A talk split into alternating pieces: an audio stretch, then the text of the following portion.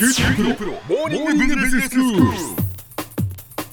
今日の講師は九州大学ビジネススクールで生産管理がご専門の木大武文先生ですよろしくお願いしますよろしくお願いします。先生今日はどういうお話でしょうか？はい、えー今日もですね、あの QC7 つ道具についてお話ししたいと思います。はい QC7 つ道具のこの QC というのはまあそもそもだから先生 QC サークルっていうのがあるんですよねそうなんですね。はい。その生産現場で改善活動をする、まあ、小集団のことを QC サークルと言って、その小集団が、まあ、改善活動を行うときにいろんなこう手段があって、はいそれが QC7 つ道具と。はい、はい、そういうわけです。で、そのえーうちの一つにパレート図というものがあります。で、ええ今日はこれについてお話ししたいと思います。はい、あの前回えー部屋の片付けを事例にして QC7 つ道具の使い方をえーご紹介しました。はい。片付けの基本はまあ整理整頓いわゆる 2S にあります。はい、あの整理はいるものといらないものを分けていらないものを捨てることでした、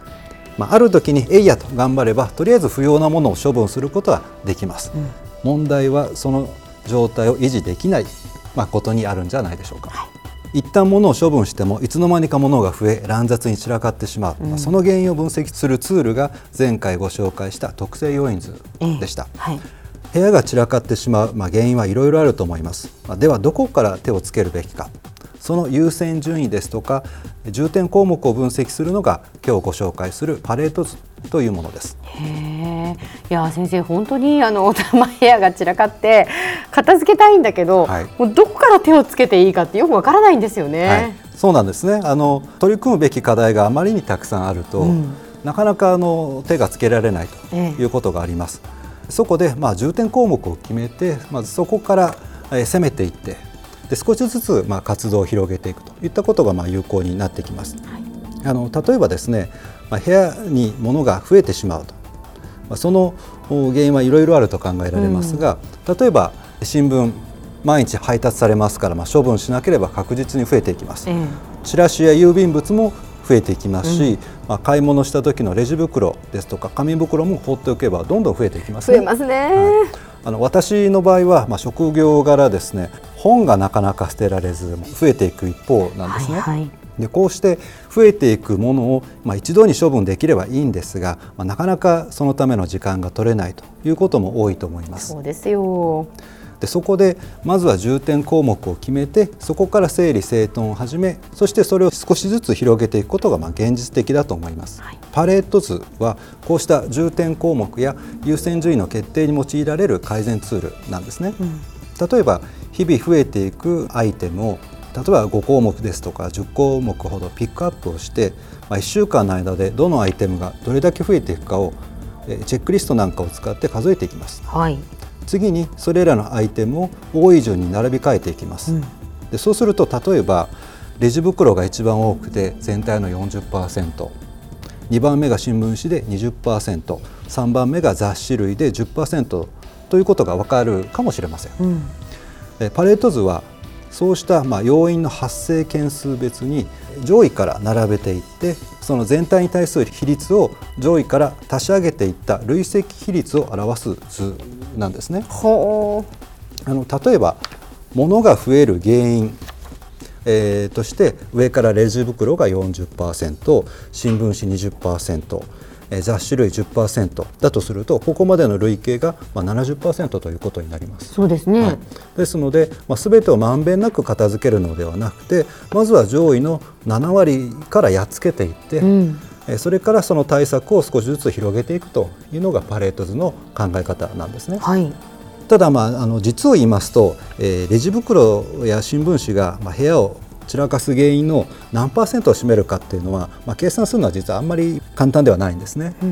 あの個数で考えるのか重量で考えるのかあの体積で考えるかで、まあ、答えが違ってくるからです。そうかそうですね。で同じことは生産現場においてパレット図を作成する場合にも当てはまります。うん通常は一定期間内における発生件数で測定するのが一般的です。はい。例えば鉄板に工作機械で穴を開けるという工程で加工不良のまあ要因分析をしようという場合を考えています。はい。でその場合例えば不良の症状として穴の寸法が大きすぎるだったり穴の形状が不規則になってしまう。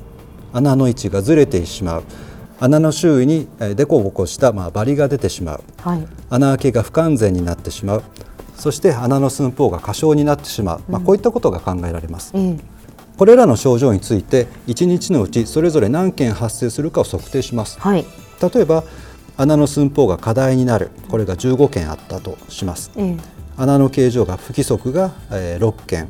穴の位置がずれたが3件、まあ、こういった具合にえー、不具合を数え上げていくんですね、ええ、そしてこうして、えー、数え上げた、まあ、不具合の発生件数の合計が全部で28件あったと、はい、そうすると穴の寸法が大きすぎたという症状は全体の、まあ、28件のうちの、まあ、15件ということで54%。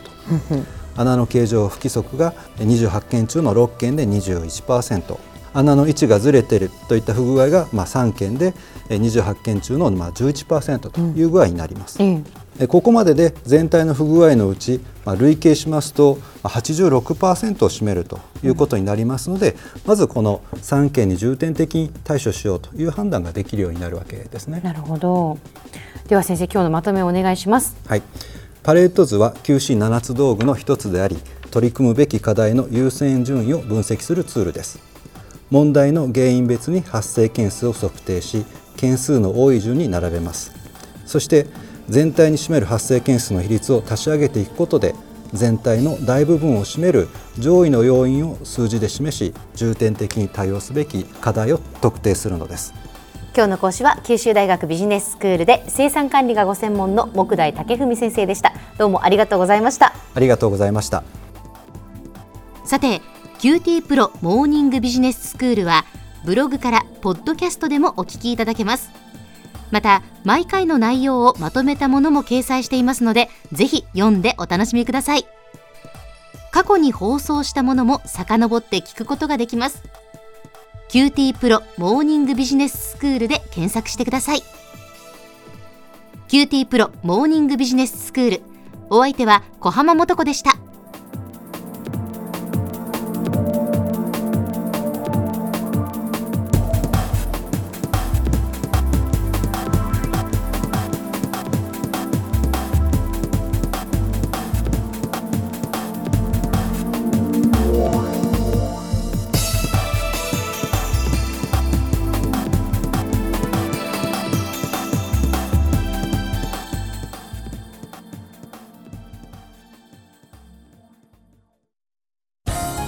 プロは通信ネットワーク、セキュリティ、クラウドなど QT ネットがお届けする ICT サービスです。